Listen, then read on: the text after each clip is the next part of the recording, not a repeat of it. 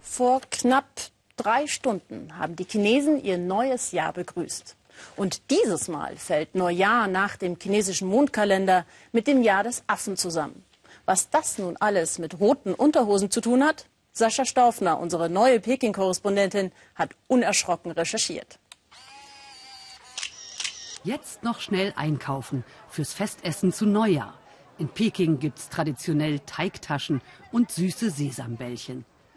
Die Hongbao, die roten Umschläge für Geldgeschenke und die Glückssprüche gehören natürlich auch dazu. Und im Affenjahr die Affenbilder. Aber wieso ziehen die Chinesen an Neujahr solche schicken roten Unterhosen an? Ich bin die Neue in Peking und selbst im Jahr des Affen geboren. Alle zwölf Jahre wiederholen sich die chinesischen Tierkreiszeichen. Also feiere ich Ben Mingnian, das Jahr meines Geburtszeichens. Affe im Affenjahr. Ich dachte, das wäre super. Mein Jahr sozusagen. Aber meine Kollegin im Studio, Xiao Zhang, hat's mir erklärt. Sie muss es wissen. Sie ist auch im Affenjahr geboren. Es ist ein Jahr, in dem wir Affen Hürden überwinden müssen. Es gibt ganz viele unglückliche Dinge, die passieren können. Das neue Jahr ist also kein so tolles Jahr für die Affen. Unglück für Affen im Affenjahr. Das hört sich gar nicht gut an.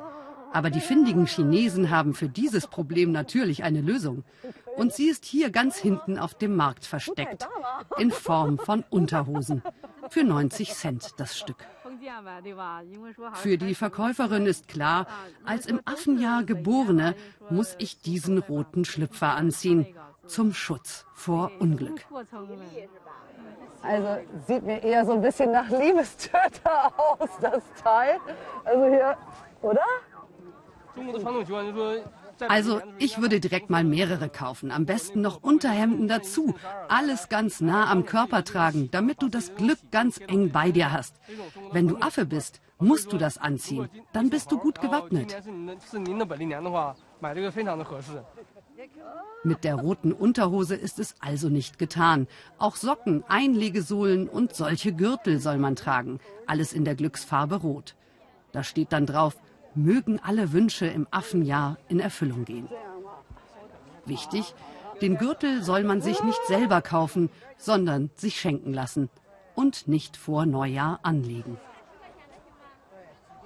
Ja, und wenn Sie den Weltspiegel jetzt sehen, dann ist es in China schon das Jahr des Affen. Und ich sage Xinyan Kuai frohes Neues und bin mal gespannt, was mein Mann dazu sagt.